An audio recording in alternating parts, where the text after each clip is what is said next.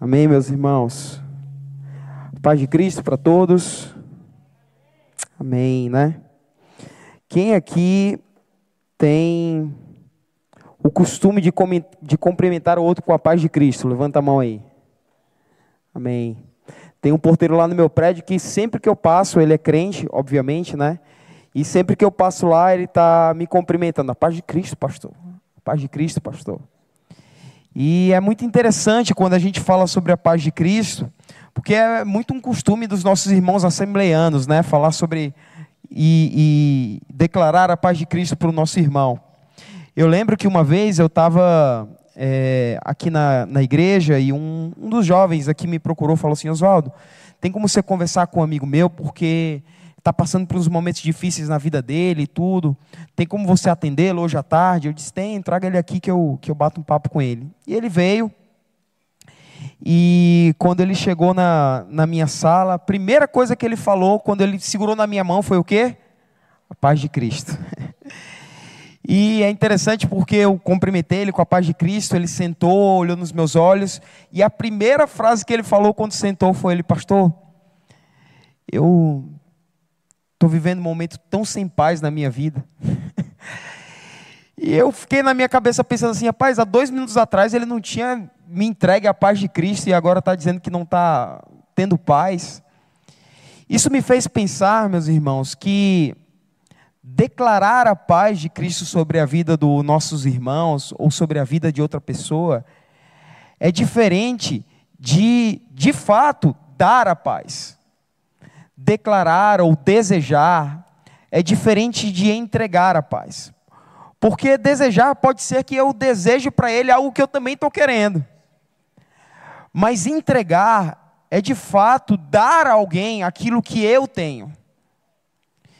Isso me faz refletir e me faz pensar sobre qual é a paz que tem tomado conta dos nossos corações. Porque se de fato nós aceitamos Jesus Cristo como Senhor das nossas vidas, o que que gera tantos incômodos no nosso coração? O que que nos atormenta e, e que poder essas coisas têm de tirar a nossa paz, de mexer conosco? Hoje a nossa conversa aqui é exatamente sobre paz. Sobre aonde nós temos procurado a nossa paz. Que paz tem tomado conta do nosso coração? Porque se eu, eu sei, talvez você concorde comigo, que se tem uma coisa extremamente desgastante é andar e procurar algo que nós não encontramos. Ou de fato falar sobre coisas que nós não acreditamos. Por isso eu queria convidar os meus irmãos a abrirem as suas Bíblias em Mateus capítulo 11. Porque nós vamos olhar aqui Jesus apresentando um plano de paz. E tem três coisas que eu quero falar com os irmãos hoje, que podem trazer esperança ao nosso coração. A primeira é que, no que diz respeito à paz, Jesus tem um convite a nos trazer. Ele tem também uma atitude que ele espera a partir desse convite, e tem uma promessa dada a nós. Mateus capítulo 11, verso 28, diz o seguinte: é Jesus que está dizendo: Venham a mim todos os que estão cansados e sobrecarregados, e eu lhes darei descanso. Tomem sobre vocês o meu jugo e aprendam de mim, pois eu sou manso e humilde de coração, e vocês encontrarão descanso para as suas almas. Pois o meu jugo é suave e o meu fardo é leve. Pai, essa noite, Senhor Deus, nós queremos entregar o nosso coração nas tuas mãos, para que o Senhor o sonde, para que o Senhor também o transforme, para que o Senhor gere no nosso coração algo novo, Deus. Talvez mudando o nosso olhar, a nossa expectativa, a direção daquilo que nós desejamos, ou até aquilo que nos traz paz, Deus, e alinhando com aquilo que o Senhor tem para nós. Essa é a nossa oração teu santo nome, Jesus. Amém. A primeira coisa que eu queria trazer para os nossos irmãos nessa realidade de tantas coisas que assombram o nosso dia a dia, porque nem tudo é desesperador que tira a nossa paz. às vezes são situações realmente que mexem com as nossas emoções. Mas às vezes é a nossa falta de tempo que tira a nossa paz. Uma vez eu encontrei com um, um amigo meu e ele falou assim: Oswaldo, esse dia eu estava precisando que tivesse 32 horas para resolver tudo que eu tenho, porque não está dando. Misericórdia, porque eu acho que se ele tivesse 32 horas, ele ia precisar de mais 10. E aí a gente vai olhando para o nosso dia a dia, e as circunstâncias vão tomando conta do nosso coração. E a gente vai começando a embaçar a nossa vista e nos deixando levar pelas circunstâncias que mexem com as nossas emoções humanas e tiram e desalinham o nosso olhar de onde de fato nós deveríamos estar olhando e procurando e nos agarrando naquilo que nos traz paz. Porque eu, não diferente de vocês, meus irmãos, tem coisas que às vezes mexem comigo.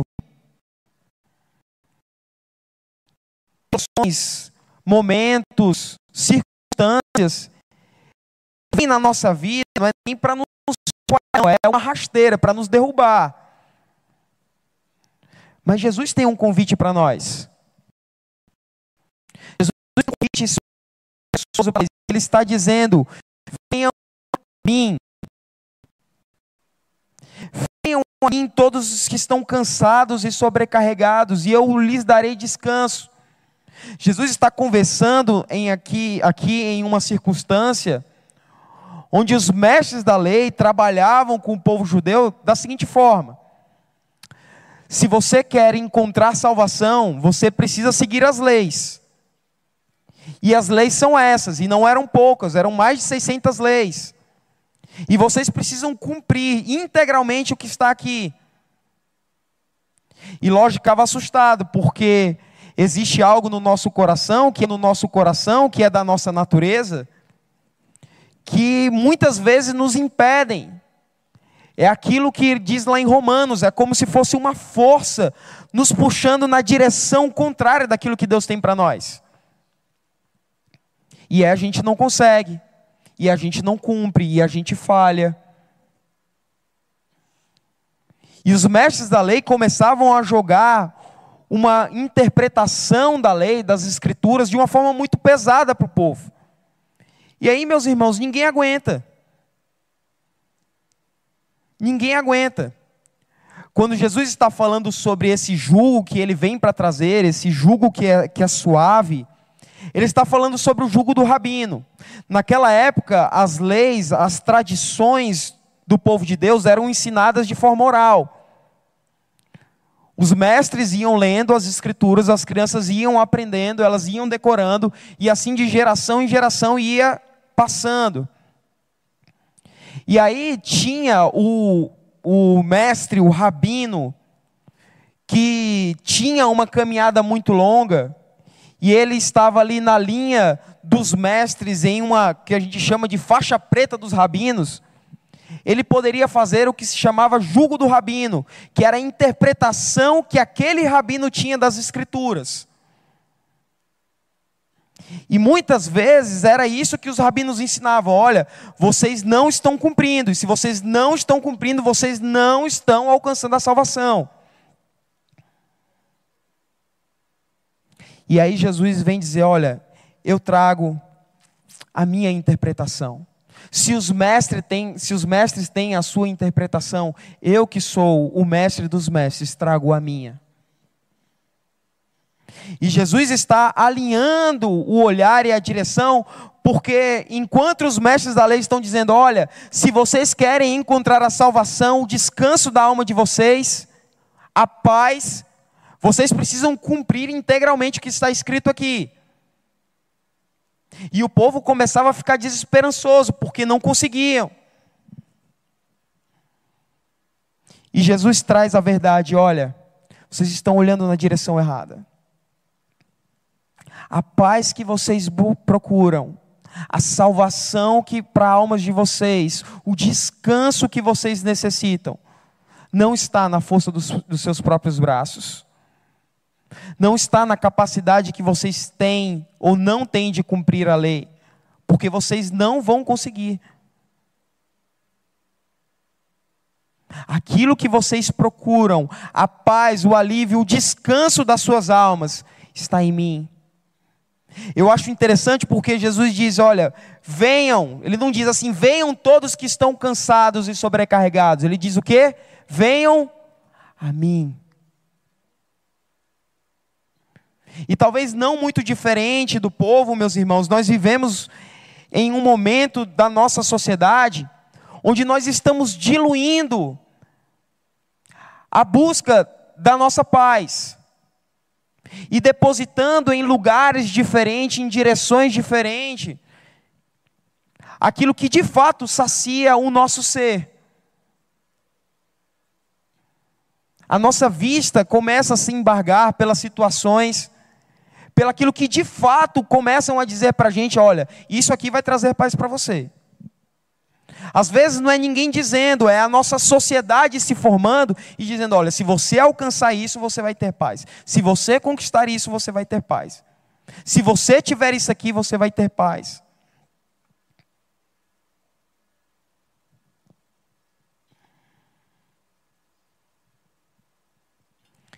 Jesus está reafirmando, meus irmãos, que o descanso que nós precisamos, o alívio que nós precisamos, a paz que nós precisamos, aquilo que o nosso ser sente necessidade, está nele.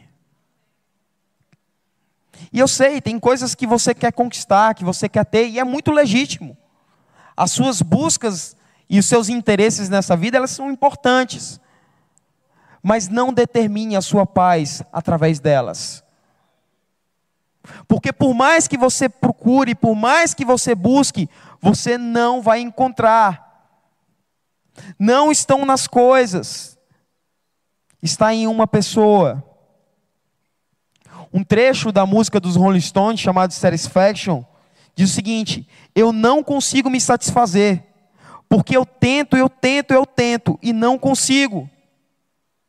Não é encontrada no dinheiro. O magnata Rockefeller disse uma vez: juntei milhões, mas eles não me trouxeram a felicidade não é encontrado no poder, porque Alexandre o Grande chorava após derrubar seus inimigos e dizia desconsolado: não há mais mundos para conquistar.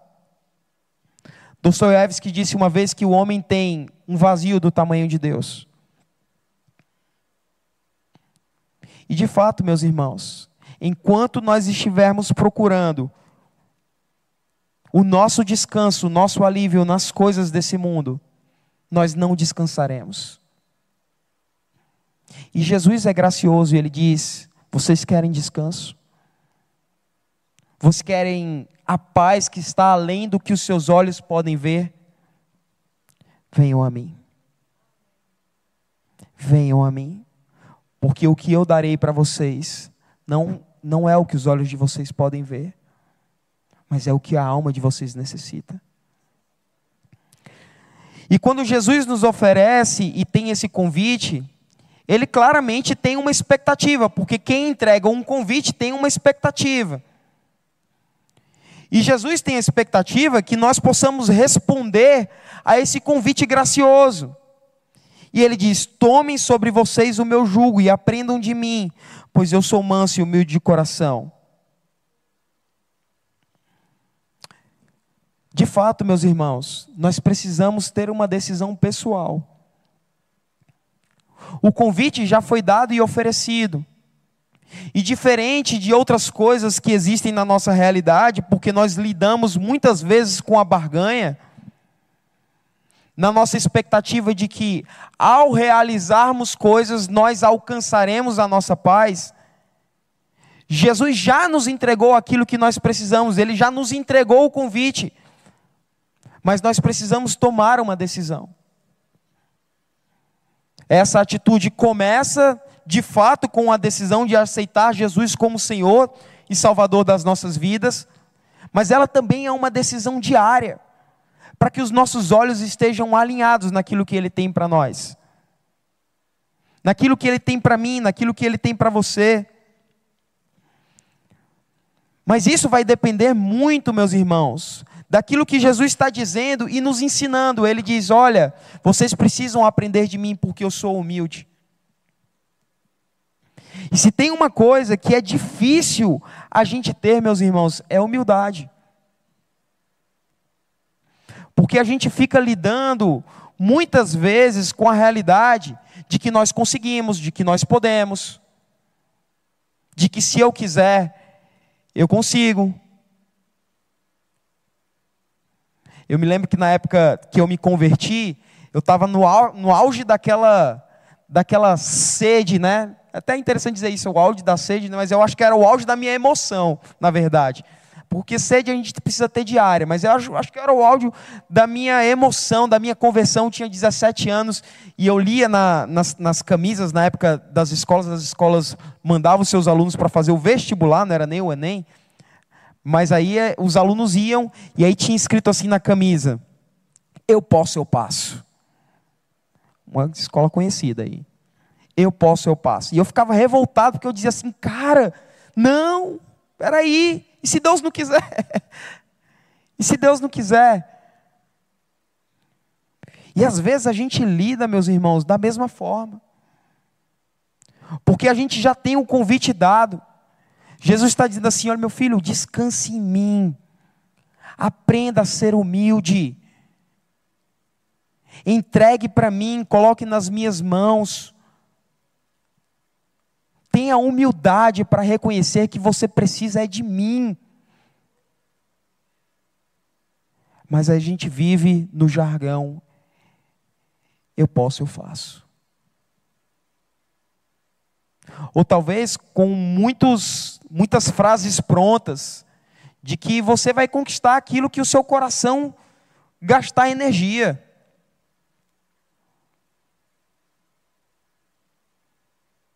E a minha pergunta é, meus irmãos, olhando para tudo isso, será que não nos falta humildade?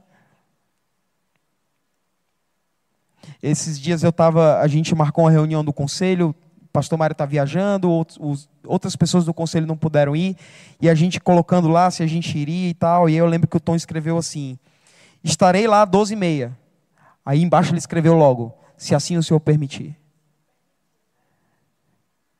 Meus irmãos, isso é humildade. As nossas decisões diárias, elas têm que ser, elas têm que passar por um coração humilde. Senhor, o Senhor quer. É isso que o Senhor quer para mim. Senhor, me coloca diariamente aqui nas minhas decisões do meu dia, me coloca na direção que o Senhor quer. Porque às vezes muito da nossa falta de paz está na nossa incapacidade de ou ser humilde ou na nossa incapacidade de obedecer aquilo que Deus quer para nós. Por isso Jesus disse: Olha, eu sou humilde, aprendam de mim. A minha interpretação é sobre verdade e a verdade liberta. O que eu tenho para apresentar para vocês não são leis, é uma verdade. E Jesus diz que não é, a, não é a lei que nos liberta, é a verdade. Conhecereis a verdade e a verdade vos libertará.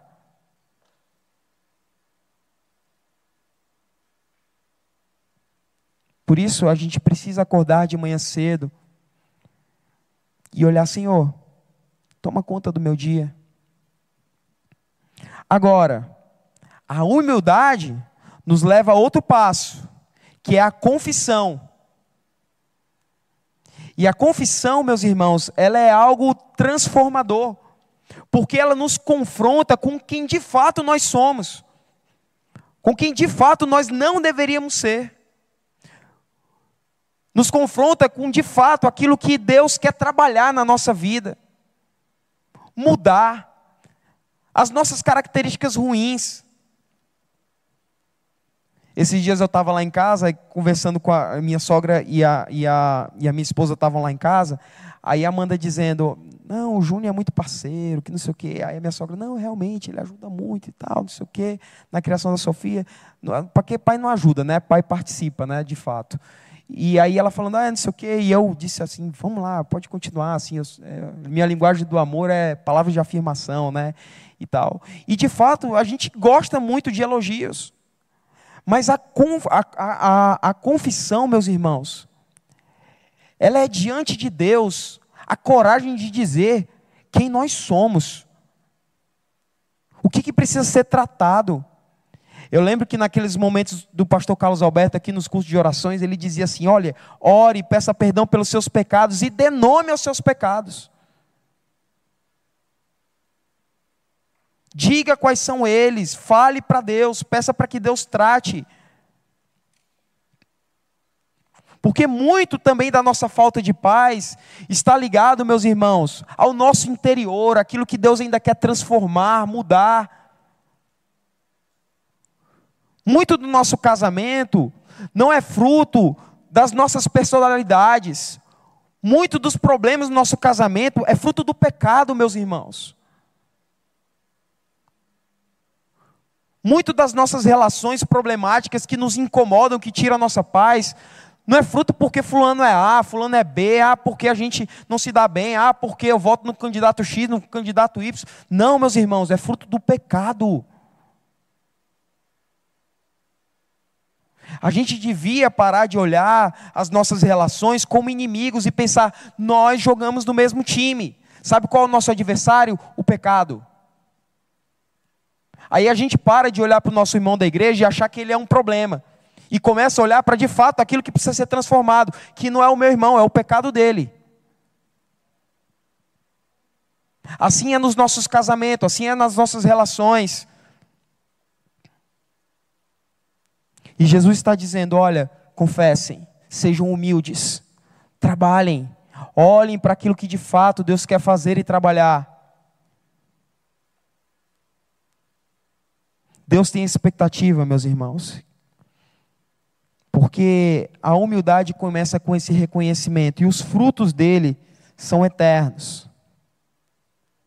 Não é sobre o que eu ou você, o que, que a gente pode fazer mas é aquilo que Deus já fez por nós e aquilo que Ele está fazendo em nós. Fruto de um coração humilde, de uma boca que confessa. E muitas vezes a gente tem um problema muito grande, que às vezes é a nossa confissão, ela é fruto de orações mesmo. Eu estava pregando para os adolescentes aqui um dia desse e falei uma coisa para eles que eu acredito que é muito verdade. Às vezes a gente não ora, meus irmãos, não é por falta de tempo, não Sabe o que é? É porque muitas vezes a gente não acredita no poder da oração. Porque se a gente acreditasse mesmo, a gente estava orando direto. A gente não perdia tempo de oração, meus irmãos. A gente tem que parar de dar desculpa e encontrar na nossa vida a disciplina daquilo que Deus quer para nós. Porque aquilo que Deus quer fazer em trabalhar as tuas emoções, a tua paz, não vai ser pelos seus braços. É por um coração humilde, deixando que Deus trabalhe, faça, te diga o que é dele, o que não é dele. Um escritor cristão muito famoso chamado Wayne Gruden, ele tem um, um capítulo sobre oração que ele fala uma coisa muito linda. Ele disse que as nossas orações já deviam ser pautadas por gratidão. Porque quando a gente entrega humildemente uma, uma coisa a Deus, se Deus fizer, amém. Se Ele não fizer, amém. Porque se Ele não fez, é porque Ele tem algo melhor para mim e para você, meu irmão. Mas a gente precisa ser humilde para dizer: Senhor, faz o teu querer sobre a minha vida. Bom, Jesus entrega um convite, ele espera que a gente tenha uma atitude, mas ele tem uma promessa e recompensa para aqueles que confiam e aceitam o seu convite. Tomem sobre vocês o meu jugo e aprendam de mim, pois eu sou manso e humilde de coração, e vocês encontrarão descanso para as suas almas. Vinde a mim, seja humilde e vocês encontrarão descanso para vossas almas. Algo importante para a gente perceber é o que, que Jesus queria dizer sobre esse descanso. Achareis descanso para a vossa alma, não é algo daqui agora, não é uma sensação de que ah, agora está tudo bem, mas é uma certeza que as nossas almas estão salvas em Cristo Jesus. É algo muito maior do que os seus olhos podem ver, do que o seu coração pode desejar. É algo muito maior que você pode fazer aqui e agora. Está muito acima dos teus planos, na verdade, é o plano que Deus tem para você. Esse é o descanso que o Senhor quer dar para nós. Uma coisa que é uma característica notável desse descanso, dessa promessa, é a sua durabilidade. Porque muitas coisas que são oferecidas para nos trazer paz, elas, elas são neblina, elas passam rápido, elas se cansam com o tempo. E a minha pergunta é: o que de fato é eterno? O seu coração tem olhado, ansiado e desejado as coisas que são eternas? Porque o Senhor tem promessas de eternidade para você. O Senhor tem coisas que Ele quer trazer e te mostrar e te revelar que os seus olhos não podem ver, que os seus ouvidos não podem ouvir, e que o seu coração e que a sua mente jamais poderá imaginar o que ele tem preparado para você. Filipenses capítulo 4, versos 6 e 7 diz: Não andem ansiosos por coisa alguma, mas em tudo, pela oração e súplicas e com ação de graças, apresentem seus pedidos a Deus. E a paz de Deus, que excede todo entendimento, guardará os seus corações e as suas mentes em Cristo Jesus. Eu acho lindo as promessas de Deus, porque nem sempre elas são explicáveis. As coisas que Deus tem para nós nem sempre são explicáveis, e Ele não precisa nos explicar. Óbvio que, pela Sua misericórdia e graça, tem coisas que Ele nos explica, que são claras.